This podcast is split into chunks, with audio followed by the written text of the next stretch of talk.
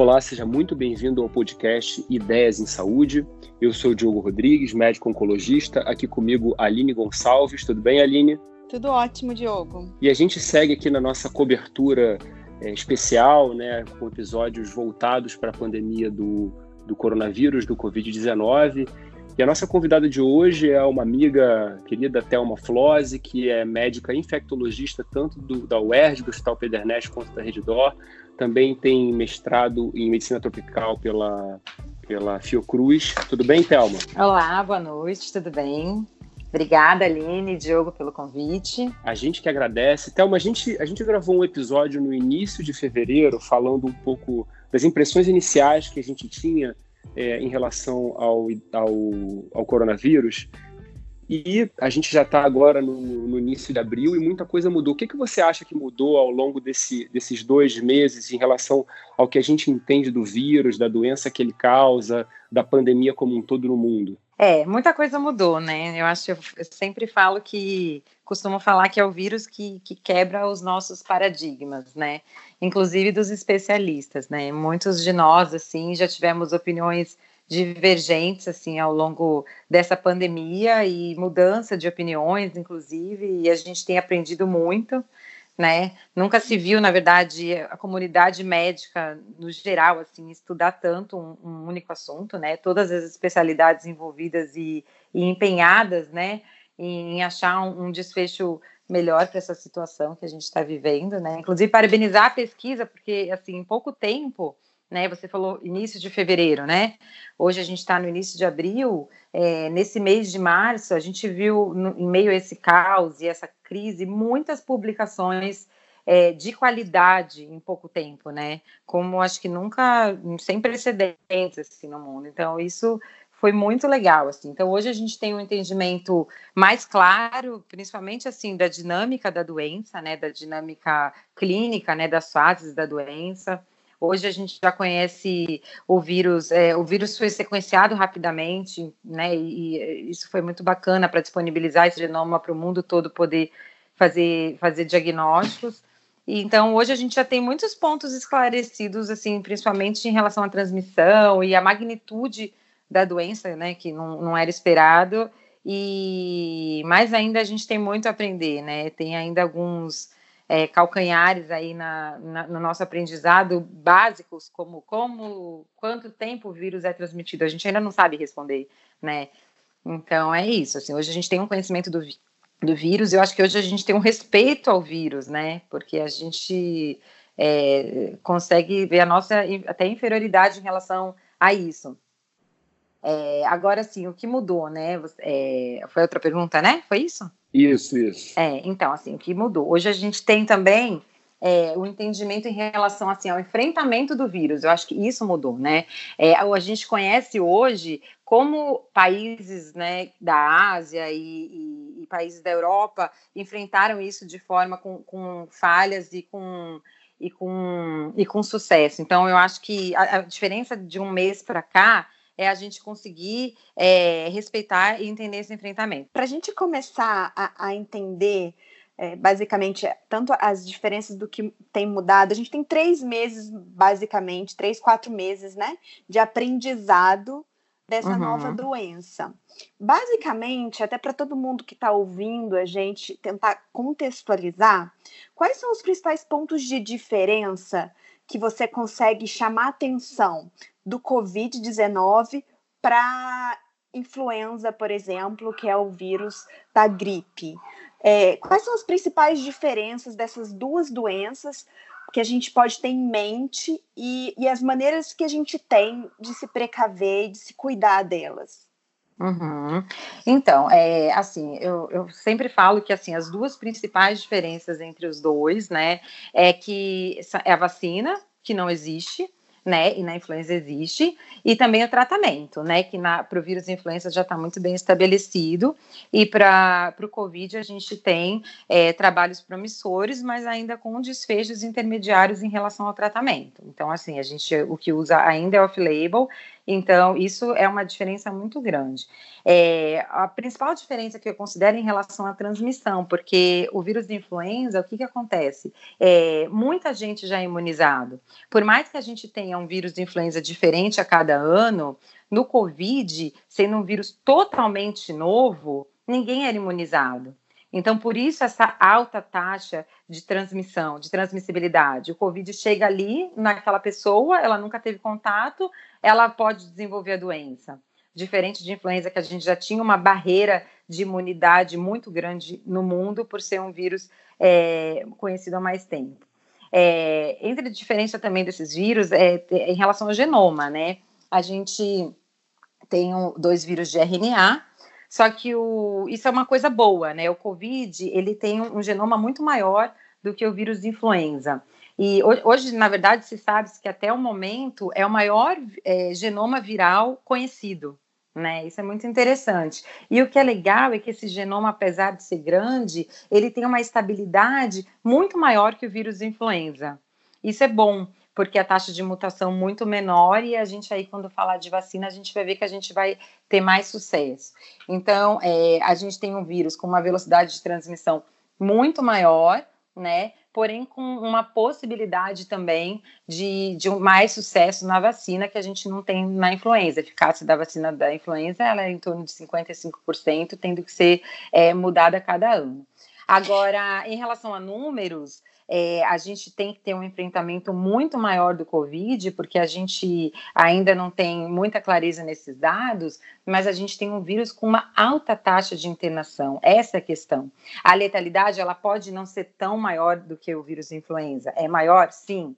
A gente ainda não sabe exatamente o quão maior é, porque é, a gente tem um problema no denominador dessa, dessa taxa de mortalidade, né?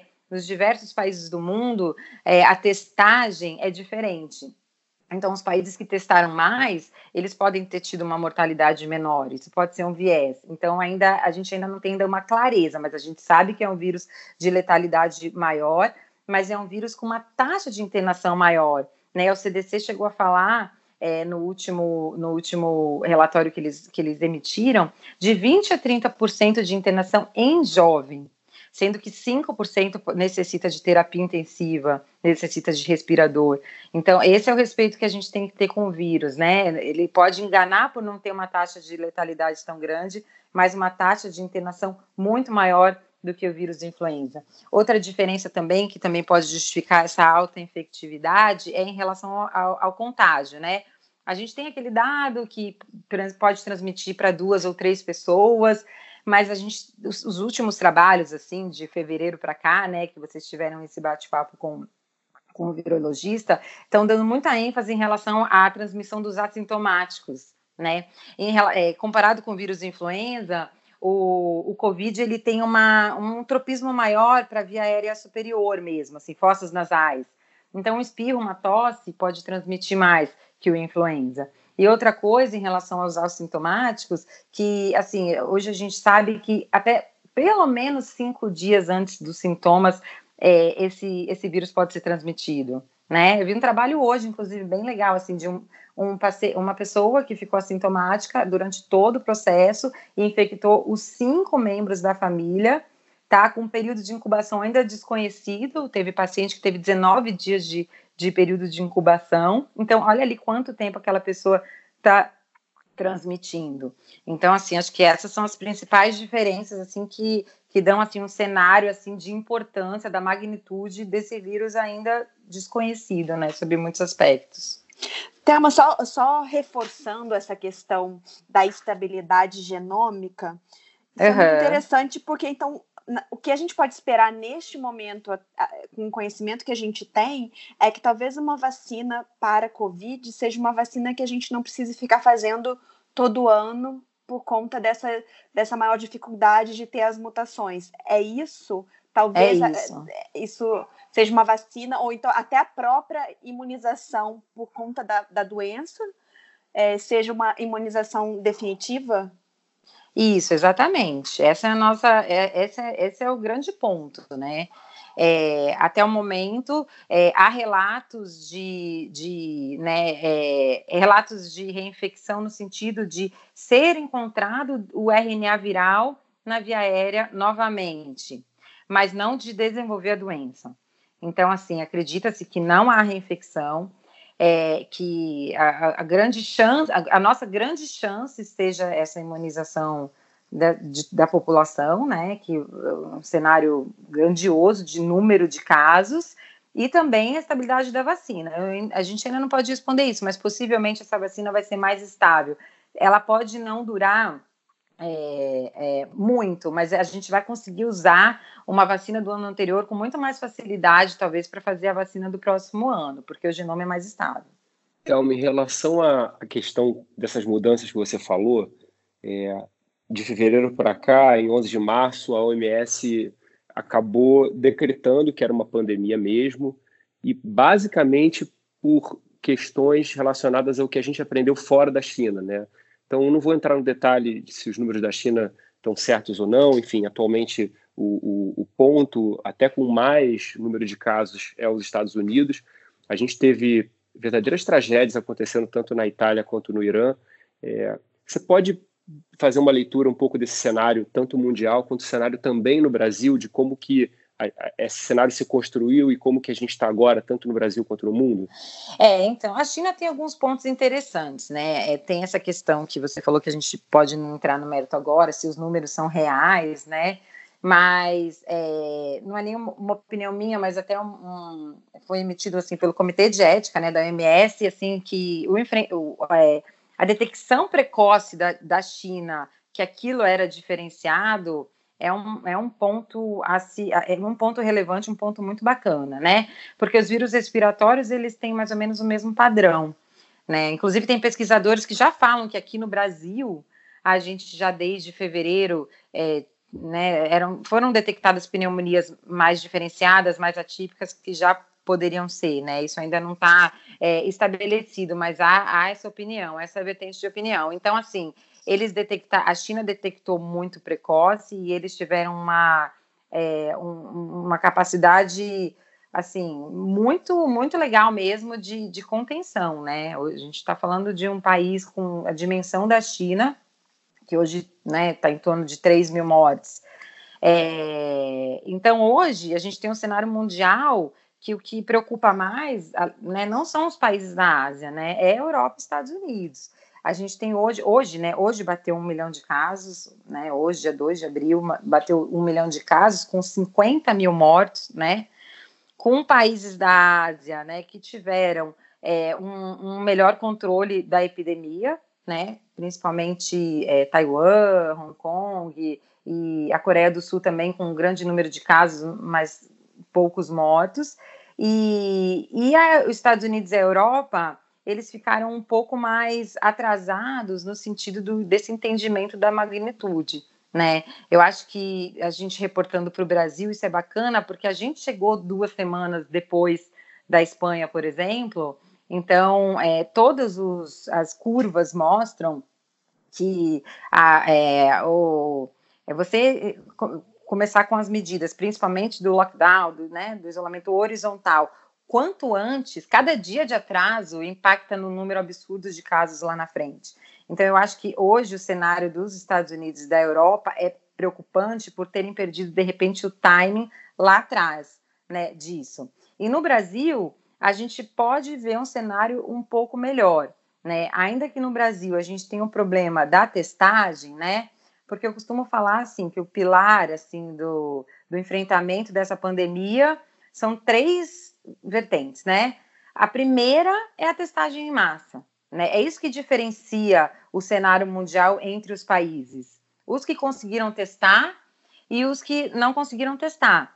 Então, por exemplo, o Japão conseguiu testar, mas talvez eles não tiveram testado da melhor forma, eles testaram com sorologia, né? Então, a, é, a sorologia ela tem de 7 a 10 dias de janela imunológica. Então, talvez não seja um bom teste para triagem, por isso eles voltaram a ter casos também. Mas os cases de sucesso estão relacionados à testagem em massa, né? Então, voltando ali à tríade, testagem em massa, o isolamento, que já foi estabelecido, né? Assim, a gente, é, que o isolamento horizontal é a melhor medida mesmo, e as medidas de educação e higiene. Então, é, voltando aqui para um cenário brasileiro, a gente tem esse problema da testagem, né? É, a, hoje a gente testa somente pacientes graves, e o segredo talvez esteja em testar pacientes assintomáticos e oligossintomáticos. Então, essa é uma dificuldade. A gente tem uma dificuldade também de produzir o teste, porque a gente não tá, consegue importar reagentes, né? então a gente depende de testes de fora. É, e, mas a gente também teve essa vantagem de chegar duas semanas depois. Tem também a questão do clima, que a gente também não está muito certo, né? Se isso vai ajudar, a gente acredita que sim, porém a Índia tem mostrado também um aumento no número de casos. E a gente também tem uma população menos idosa aqui na Europa, isso também é muito interessante, né? Que talvez ajude. Em compensação, o Brasil tem muita tuberculose, o Brasil tem um controle muito ruim de, de diabetes e hipertensão arterial, e o Brasil tem favela, né? Então a gente não sabe como é que vai se comportar nessas comunidades. Exatamente, Thelma, nesse ponto das comunidades, das, das favelas, que eu queria saber, assim, do seu ponto de vista, você falou que é um, é um tripé, né? Na verdade, é isolamento, o isolamento, é, as medidas de precaução de contato, de higiene, e é nesse ponto, e, e o teste, é nesse ponto das medidas de contato, de higiene, é que eu me preocupo muito, principalmente nesses locais onde tem gran grandes aglomerações de pessoas. A gente sabe que, principalmente aqui no Rio, é, as pessoas não têm tanto cuidado e também não têm tanto acesso a material de higiene. Básico, uhum. básico. É, a gente, eu trabalho no hospital público, a gente tem contato com muitas pessoas simples e que não têm condição, muitas vezes, de comprar um desinfetante para casa, o álcool gel, até mesmo o próprio sabonete. Como que você acha que isso vai se comportar?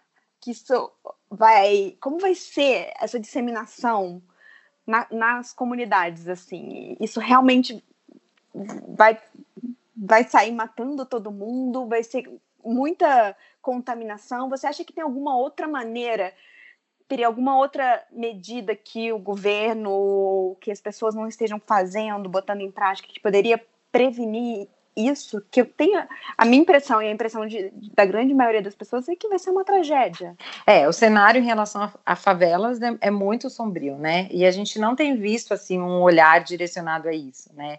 A gente tem hoje comunidades no Rio que não tem água, né? Então, assim, é, é, é muito, muito, muito grave, né?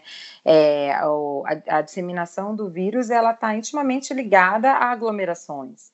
Então, o cenário ainda é sombrio e é, só poderia ter uma mudança é, numa, né, nesse cenário numa estratégia focada nessas comunidades, o que a gente não viu acontecer até agora, né? Então, é, a gente só vai conseguir que não haja assim, um desastre em relação ao número de casos, se, a, se, caso a gente tenha sucesso nessas medidas já implementadas do isolamento, né? Que a gente, de todos os governos de todos os estados brasileiros hoje já instituíram a quarentena. Então, talvez a gente tenha alguma chance de não chegar tanto lá porque chegando na favela não tem como ser diferente esse cenário, né? É um vírus que é transmitido em aglomerações. A gente tem esse exemplo é, da tuberculose, né? Que não é transmissão de gotícula, transmissão aérea, porém é, são 3 mil mortes no mundo, né? Por tuberculose. Então, é, realmente preocupa muito, muito mesmo. E não tem um outro caminho, né? O caminho é esse, é fornecer insumos que para para que a população das favelas possam, pelo menos, higienizar as mãos. Né? E, e, a gente vem trabalhando principalmente em redes sociais, assim, né, os infectologistas, formadores de opinião, tentando explicar assim é, maneiras alternativas, porque não adianta você falar para a pessoa da favela, ah, use álcool gel. Não tem álcool gel, é caro o álcool gel. Então, assim, a ideia é falar, olha, qualquer sabão pode desativar o vírus, inclusive shampoo, né? Então, assim, medidas de, de, de, ensinar mesmo em relação à higiene, não tem outra forma ali. É, tem uma questão também, Thelma, que tá, eu acho que está diretamente ligado ao que você falou da questão do isolamento, que hum. é. E, e, a, a própria questão do acesso que a gente tem aos testes, que me parece que o isolamento também faz com que a gente ganhe tempo. E, e, e, o que, que acaba acontecendo? É, o, o, crescimento, por assim dizer, para combater o vírus, o crescimento da capacidade é, de nós, seres humanos, como todo, no mundo todo, é, para combater o vírus, ele, ao meu ver, ele está sendo exponencial. Então, é, provavelmente na era moderna, a gente nunca teve um momento em que todas as pessoas do mundo estavam voltadas para fazer a mesma coisa, contra é, um mesmo, é, um mesmo é, desafio. Né? Então, uhum. ao meu ver, assim, eu, eu, sei que tem muita, tem muita crítica às estratégias que foram sendo feitas, é, mas, ao meu entender, é, o isolamento ele também serve para ganhar tempo e aí, o, o, tempo que a gente tem hoje, um dia hoje, a gente avança muito mais do que a gente avançava há duas semanas Sim. atrás. Sim, então, concordo. Que, queria ouvir um pouco para você de você sobre essa questão das estratégias, tanto aquelas que você acha que deram certo, como aquelas que você acha que deram errado, e como que a gente poderia estar é, tá pensando nas estratégias é, para serem implementadas aí no Brasil, né? É, as estratégias, assim, a, a estratégia de isolamento é dividida, né, em, em duas, é, duas opções, né, que a gente fala, que uhum. é o uhum. isolamento horizontal e vertical. É, o isolamento vertical, ele tem algumas, é, alguns pontos positivos, que seria essa questão da imunidade, né, da população saudável. O problema desse isolamento é que a gente, assim, não, não tem, a gente não tem trabalhos para isso, né, eu li, leio muito, tenho lido muito, a gente não consegue é, achar na literatura e na experiência dos outros países é, que isso tenha dado sucesso.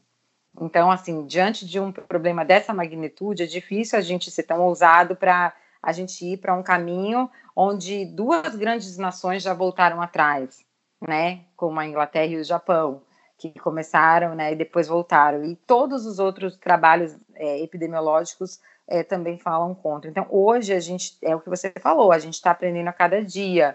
É, é, um vírus que quebra paradigma, paradigmas, que a gente pode mudar de opinião, né? Mas o que a gente tem hoje é que o isolamento irrestrito, né, e, e, e é realmente é, é com lá, lá em, por exemplo, em Taiwan, a, a pessoa que sai na rua, ela pode tomar uma multa de 3 mil dólares, 15 mil reais. Então, esse isolamento horizontal e restrito foi, foi até o momento, foi a estratégia que mais é, teve sucesso nesses países né, que tiveram sucesso no mundo, como Taiwan, é, a, Coreia do Sul também, a China também, né? Que talvez o, o isolamento da China talvez não seja possível em nações democráticas, mas é, são as estratégias que, que mais tiveram sucesso. É, e também essa questão dos testes, né? Isso, isso é muito interessante, assim, é que a, a, ideia, né, até pela questão econômica, seria mais barato testar o mundo todo, né, do que manter as pessoas no isolamento tanto tempo, porque a gente sabe que é inviável, né? A gente tem muito medo em relação a isso, né? Hoje a gente tem um estoque zerado de doadores de sangue no Hemorrio praticamente. Praticamente ninguém mais vai doar sangue. Inclusive, até deixar aqui, né, fazer um apêndice aqui, que desde ontem é, o Hemorrio está com uma estratégia de, do... não sei se vocês já estão sabendo, de doar sangue em casa. Muito legal. Você pode se cadastrar e o condomínio se cadastrar, um condomínio com mais de 500 moradores, e, e o Hemorrio vai até o condomínio e faz a, a coleta do, do, sangue em casa. Muito legal.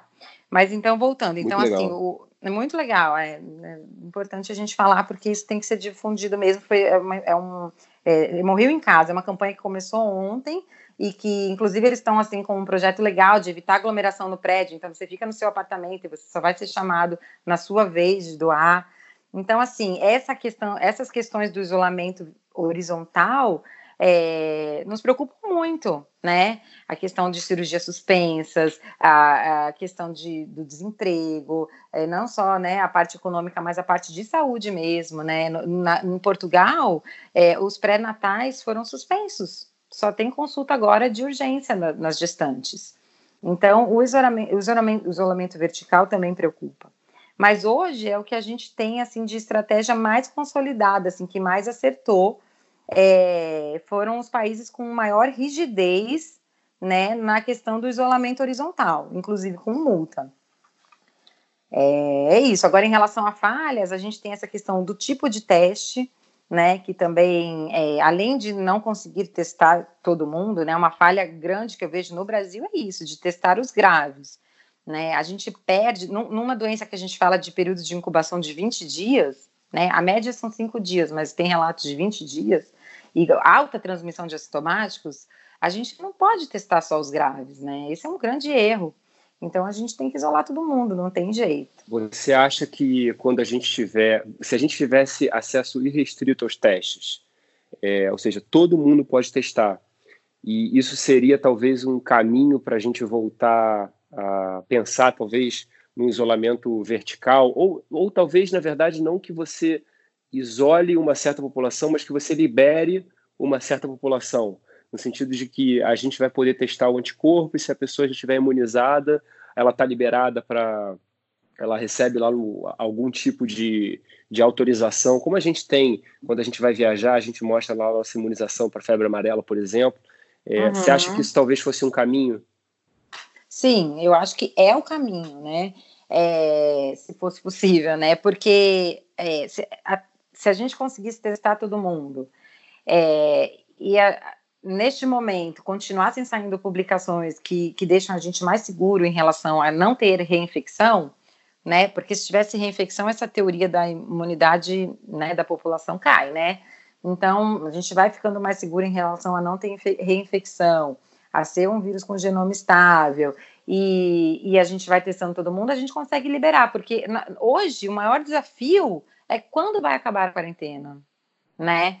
A gente não sabe, ninguém sabe responder isso com, com alguma segurança. Porque esse é o maior desafio. A gente sabe que o isolamento ele é, ele é inviável a longo prazo e a gente não tem hoje muita, muitas perspectivas assim de quando acabar. Então, a testagem em massa era, seria o caminho da gente conseguir liberar parte da população, né?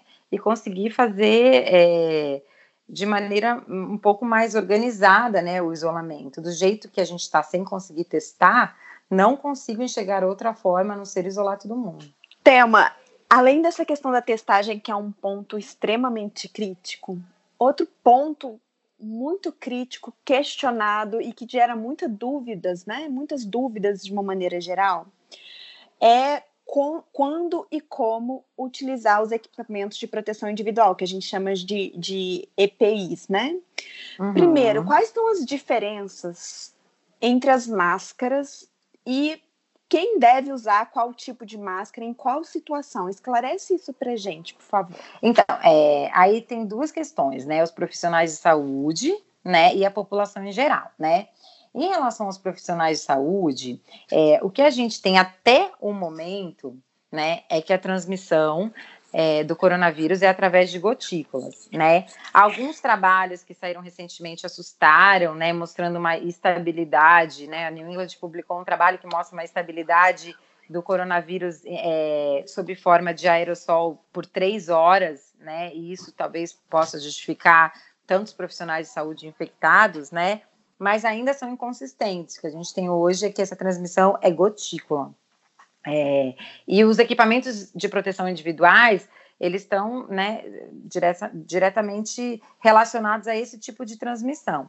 Então, o que, que a gente tem? A transmissão por gotículas, ela pode ser, é, a, o atendimento ele pode ser realizado com a máscara cirúrgica né? A máscara cirúrgica, um capote que seja impermeável, isso é uma questão interessante, e as luvas, né? E a gente deixa a outra máscara, que é a N95, reservada para procedimentos que gerem o aerossol, né? Que seria uma nebulização, uma intubação orotraqueal, uma aspiração de via aérea, né?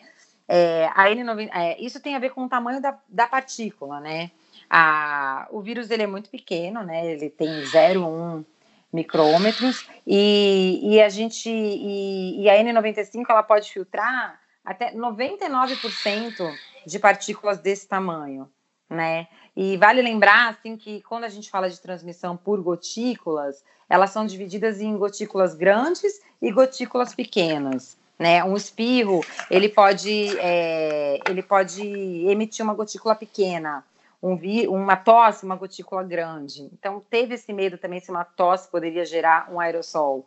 Mas não, porque por mais que, que seja grande, ela não chega a meio micrômetros. Então, assim, essa é a vantagem da máscara N95, né? O tamanho do, do, do filtro, né? Que pode filtrar partículas é, muito, muito, muito pequenas de 0,1 micro, micrômetros. Então, assim, na, na, na proteção para aerosol, para esses é, procedimentos que gerem né, o aerosol, é importante a máscara N95, o óculos de, além né, do capote impermeável, da luva, é importante a máscara N95, tá? O ideal é que ela seja sem válvula, tá? Até pode ser com a válvula, mas o ideal é que seja sem válvula. A válvula ela é uni, unidirecional, né?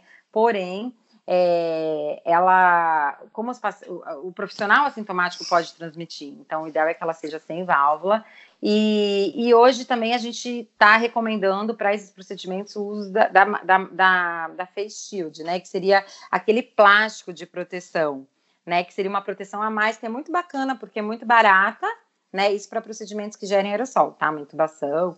É, e ela é muito barata, tem inclusive muitas ONGs, né, fazendo, e é uma proteção mecânica, tanto para a gotícula como até mesmo para o aerossol.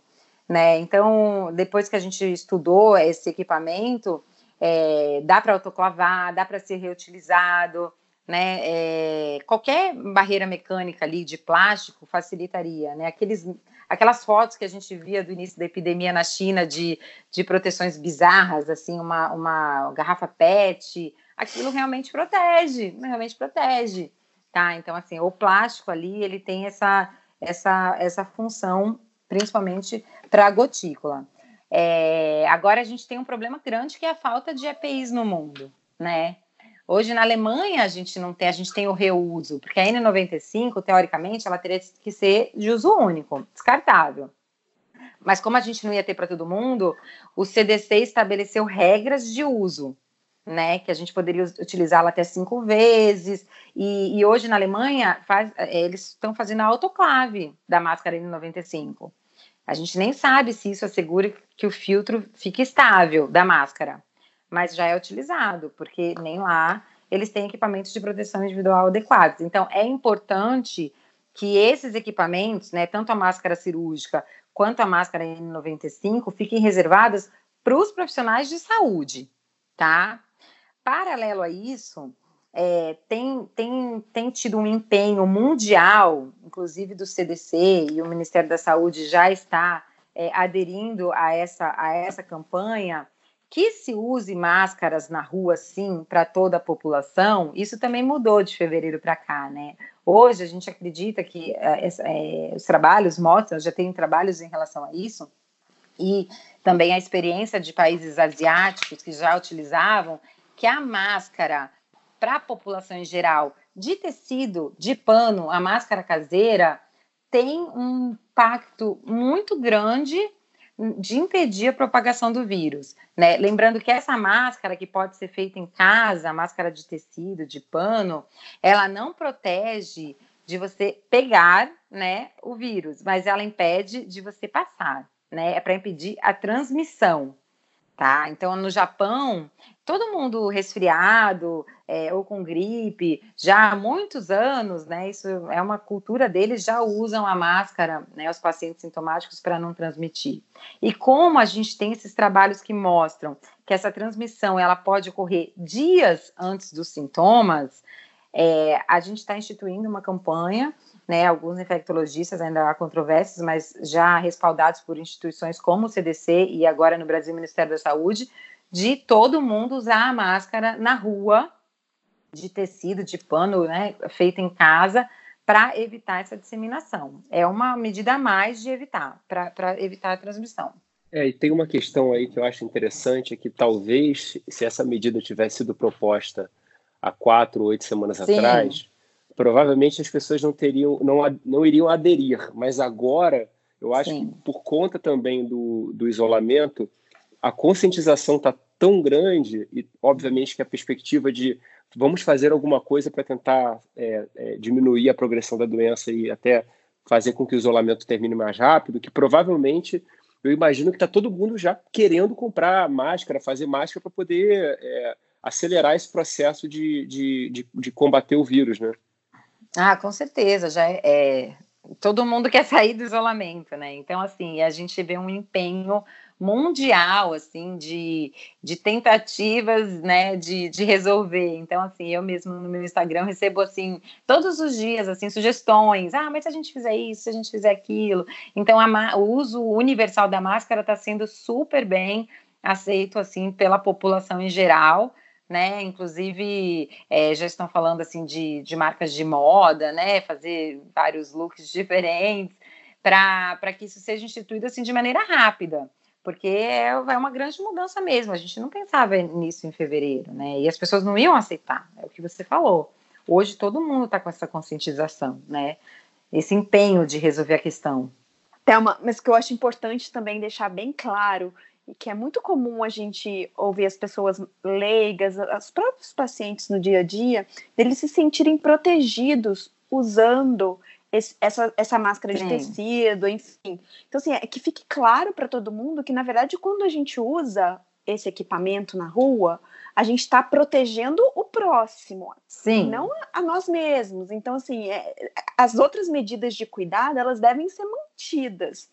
E eu queria engrenar numa pergunta para você, os nossos pacientes, meu e do Diogo, são todos pacientes praticamente imunodeprimidos, e então são pacientes de, do grupo de risco, né? E a gente vê muitas vezes os pacientes chegando nas consultas com a máscara N95 é, e, ou com a máscara de tecido. Efetivamente, para um grupo de risco, seja pacientes oncológicos, seja os pacientes acima de 60 anos ou aqueles que têm comorbidade, que não tem como isolar tem que sair um dia de casa, nem que seja para ir fazer a sua, sua quimioterapia na clínica. Qual a melhor estratégia para esse paciente se proteger? Isso, esse é o primeiro ponto que tem que ficar claro, né?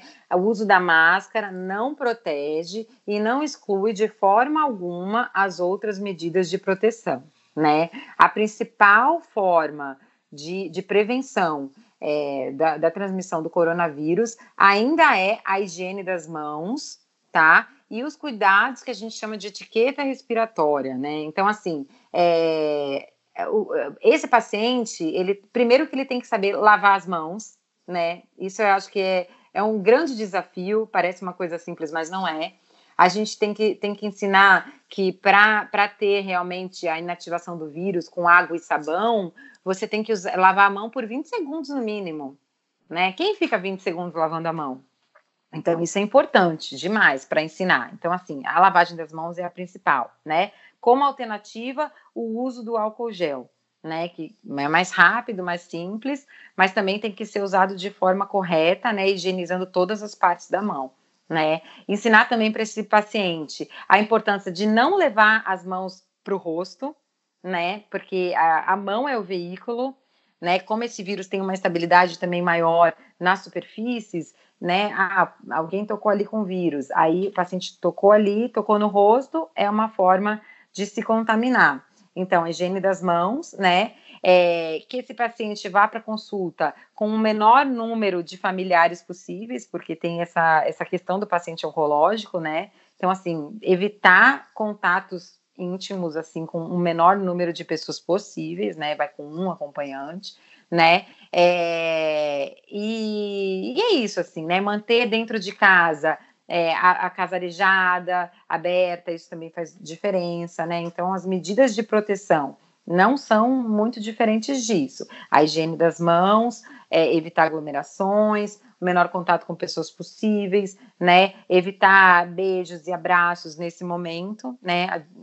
Tentar manter uma distância de pelo menos um metro no geral entre as pessoas. E, e, é isso, assim, não tem muito o que fugir, né? Lembrando que a máscara não protege, a máscara é um meio de conscientização coletiva de impedir que a pandemia seja ainda maior. E aí, Thelma, a gente entra numa outra questão que aí já envolve aqueles pacientes que estão de fato doentes, que é ah, tá. a questão da, do tratamento em si, né? É, a gente tem visto um avanço aí em relação à pesquisa principalmente com a hidroxicloroquina, né, com os antimaláricos em geral, mas principalmente a hidroxicloroquina, mas também alguns moduladores como o tocilizumab, que é um, inibidor de interleucina 6. Você pode uhum. falar para a gente como é que estão essas coisas atualmente, como é que está a pesquisa e o que, que a gente já tem de evidência científica em relação a esses agentes, em relação a outros tratamentos? Uhum. É, é a, em relação a, a tratamento, assim, as, tudo que está saindo agora tem muito, tá, tá, muito interessante, né? Isso é uma coisa que mudou muito também, né? Talvez em fevereiro a gente ainda acreditasse, por exemplo, no uso do caletra, do lopinavir com ritonavir, que já caiu na literatura. Então, hoje, essa associação do, do da hidroxicloroquina com a azitromicina, ela ainda tem desfechos intermediários na literatura, mas já tem muitos trabalhos promissores, né? E a gente já tem usado a Filabel, inclusive no Rio de Janeiro, né? A, o tratamento da, da, do, da infecção pelo coronavírus, ele é baseado basicamente assim, conhecendo a dinâmica da doença, né? É, é, uma, é um vírus de, de infecção aguda, porém ele se comporta com um tempo maior, né? Então, qual medicamento eu vou usar depende da fase da doença. Tá, então assim, na fase inicial da doença, que é mais ou menos até 14 dias, né, aquela fase mais precoce, que a partir dali o doente pode evoluir mal ou evoluir para cura, não é indicado nenhuma medicação. Né, se aquele paciente que está lá naquela fase da tosse, é, né, do, dos sintomas respiratórios altos, ainda não é indicado nenhuma medicação. Na segunda fase da doença, que é a fase de pneumonia, né, que ela pode acontecer mais precoce, mas também pode acontecer só depois de 14 dias de doença, mais tardia, é a fase da sepse, é a fase da, da pneumonia. Nessa fase, está indicado, né, até o momento que a gente tem, assim, de literatura, né, o uso da hidroxicloroquina com a azitromicina, é, né, como tratamento específico, né? Já com um efeito de sinergismo conhecido, e a astro também tem um efeito imunomodulador, né? É o que a gente tem de mais estabelecido para essa fase. E os imunomoduladores, inclusive o uso do corticoide, eles ficariam para uma fase ainda mais tardia da doença, que é a fase de hiperinflamação, né? Que vem um pouco depois, né? Mais ou menos em torno assim de dois a três dias após essa fase. Então, para esses pacientes que evoluíram para essa terceira fase, estão indicado né, o uso da interleucina 6, do, é, da, do corticoide também, né, que nessa fase inicial é, também os trabalhos já mostraram que ele não é legal, ele, né, ele pode, os desfechos são melhores nessa terceira fase. Então, essa é a dinâmica da doença e o uso correto das drogas. Mas a gente ainda tem muito, né, um caminho muito longo a percorrer principalmente porque a hidroxicloroquina é uma droga muito tóxica, né, com muitas interações medicamentosas, né, qualquer alteração ali no eletro já é é, indicativo de suspensão, de interrupção imediata do tratamento ali, né, no aumento do intervalo QT, então é isso. A gente estudando a cada dia, mas assim, já vejo, inclusive aqui no Rio de Janeiro, né, com colegas, já resultados positivos com, com essa base de tratamento, assim, dividido nessas três fases. Só uma coisa em relação a isso, Thelma, você, enfim, por ser infectologista e a hidroxicloroquina por ser um antimalárico, é, é uma droga que os médicos em geral não estão muito acostumados a usar. É, uhum. Então, só para só você falou um pouco sobre essa questão do, de uma alteração no, no eletro já indicar suspensão. Você pode falar um pouquinho se tem mais alguma coisa do manejo, do uso da droga, é, ou se é basicamente isso mesmo? É, não, assim, é basicamente isso mesmo. Como você falou, assim, é uma droga que é pelos infectologistas ela é, pouco utilizada, né? Principalmente em quem não trabalha com, com medicina tropical. Mas a grande questão são as interações medicamentosas que a gente tem que ficar muito atento, né? Por exemplo, paciente em uso de amiodarona não, não deve fazer. E, e alterações mais mesmo do, de, de, de, de ritmo cardíaco tem reajuste renal também, né? É importante falar, mas não contraindica é, o uso, é só mesmo ajuste de dose. Ela é hepatotóxica também, né, Thelma? Ah, sim, hepatotóxica. Hepatotóxica, né? É, o monitoramento diário da, da, da astromicina, né, inclui o laboratório em geral, né, hepatograma, função renal e o eletrodiário, assim, tá? Menos mielotóxica, mas também pode acontecer né? Anemia, mas é como o tratamento é mais curto, é, a gente acredita assim que o principal mesmo seja, é, seja essa questão é, da arritmia, né? Mas também com certeza tem a hepatotoxicidade que, que ainda não vi nenhum caso de hepatite fulminante, né? Dos casos que eu tenho acompanhado, principalmente aqui no Rio de Janeiro, mas pode acontecer. Isso é interessante porque porque eu tenho ouvido relatos aqui no Brasil, não sei se está tá acontecendo, mas nos Estados Unidos, de médicos que estão de fato na linha de frente, que estão tomando a hidroxicloroquina profilática. Como profilaxia, ter, é. Isso, é, sem ter sintomas, sem ter nada. E eu, assim, a não ser que o colega seja um reumatologista ou tenha alguma experiência, assim, não é uma droga que eles estão muito acostumados a usar, né? Então, esse cuidado que você está falando aí, tanto da interação medicamentosa, até pensando nos pacientes que são pacientes com várias comorbidades, é, é uma coisa preocupante, né? E saber monitorar direitinho, né? É muito preocupante. É uma droga que ela não está indicada de forma nenhuma para ser usada fora do ambiente hospitalar. Né? É o paciente que vai ser monitorizado diariamente com exame laboratorial, né? E monitorização cardíaca. Então, assim, no Brasil, no início, quando saiu, chegaram lá, ah, vamos comprar? Não, de forma alguma, né? E, além disso, é, lembrando que tem pacientes que precisam da droga, né, de forma é, pacientes com doenças autoimunes que usam a droga é, de forma crônica, que podem ficar sem a droga pelo uso é, é incorreto dessa medicação. Em relação à profilaxia, até tem alguns trabalhos, mas nada ainda com evidências para isso. Então, isso está totalmente contraindicado e ela só está indicada no tratamento, é, ainda que off-label, né? Na, nessa segunda fase do tratamento mesmo, que é da, da sepsis, da pneumonia, do paciente grave e aquele paciente devidamente monitorizado. Perfeito, Thelma.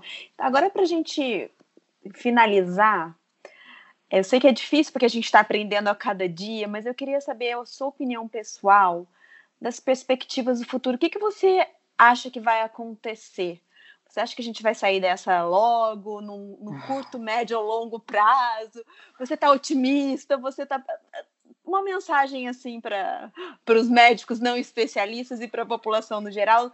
Qual que é a sua perspectiva? Você que está estudando tanto sobre o assunto, eu imagino que você interaja com muitas pessoas que, que estão vivenciando isso no dia a dia, em relação à vacinação, ao tratamento e até essa questão mesmo de isolamento social que, que com certeza causa outros, outras doenças, seja financeira, seja mental, nas pessoas, é. né? E que a gente realmente tem pressa em acabar com isso. Mas assim, eu queria uma, um ponto de vista seu, que é uma especialista uhum.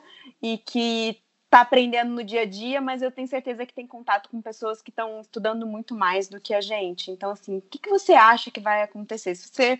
Uma, uma bolinha de cristal aqui agora, o que, que você acha que. Quando vai acabar isso, pelo amor de Deus? É. Ai, com certeza, né? É um, é um dos cenários mais incertos assim na medicina que nós já vivemos, né? Assim, acho que todos nós, né, independente da especialidade, é, nunca tivemos assim, nunca fomos tão pequenos assim diante de uma doença, né, dessa, dessa magnitude. Mas é, o que a gente tem para falar de bom, assim, né, sobre um, otimi perspectivas otimistas futuras, é que o padrão que, que vem sendo desenhado da doença, assim, é que ela tem um padrão sazonal, né? Então ela veio, mas ela vai embora, né? E, e, com essa magnitude que a gente tem de transmissão, a gente também vai conseguir imunizar todo mundo. Então, ainda que a vacina demore, é, a gente vai ter uma imunidade natural já da população, né? Então, assim, eu penso que a pequeno prazo a gente não tem um cenário muito diferente mesmo do que esse de isolamento, né? Que a gente vai ter que aprender, se reinventar e conseguir realmente é, respeitar né? Mas a médio prazo, assim, talvez três, quatro meses, né? Isso é uma, uma opinião, assim, de tudo que eu, que eu tenha estudado, eu acho que a gente consegue ter um controle da doença, tá? É, e enquanto isso, a gente tem os avanços, principalmente de tratamento, né? Porque de vacina, eu não tenho dúvidas de que a gente vai conseguir uma vacina eficaz, pelo conhecimento que a gente já tem do genoma do vírus. Só que, infelizmente, é, por mais rápido que uma vacina saia, ela demora em torno né, de um ano e meio, assim, no mínimo, né? A vacina mais rápida, que foi do ebola, demorou quase quatro anos para ser finalizada. Então, quando a gente fala de vacinar é, milhões de pessoas, a gente tem que ter uma vacina segura, né, que passa por todo o processo de pré-clínico, clínico, todas as fases dos ensaios. Então, é, a melhor perspectiva é a vacina mesmo. Né? Então eu acho que é isso, assim, a gente deve ter um controle, pelo menos, da doença aí nos próximos dois, três meses, porque é uma doença sazonal, é um vírus sazonal, não é um vírus, né, é crônico. E, eu acho que o que fica disso, assim, é essa questão, assim, que a gente falou várias vezes na nossa conversa, dessa conscientização coletiva, né? Isso é muito bacana, assim, né? Uma rede mundial de empenho é, de resolver o problema, né? Todos nós, assim. Então, acho que isso vai ficar, né? Que é, a gente, ninguém nunca mais será o mesmo, né? Depois disso. Thelma, eu gostaria muito de agradecer o seu tempo, a oportunidade de estar conversando aqui com a gente, esclarecimento das, dessas dúvidas. Queria poder contar com a sua presença para os próximos episódios, quem sabe daqui 15, 20 dias, que as coisas estão mudando tão rápido. Mas, de uma maneira geral, agradecer o seu tempo, foi muito bom e deixar as portas abertas desse canal para você, para quando quiser, quando puder falar com a gente. Muito obrigada, Thelma. Ah, obrigada a vocês o convite.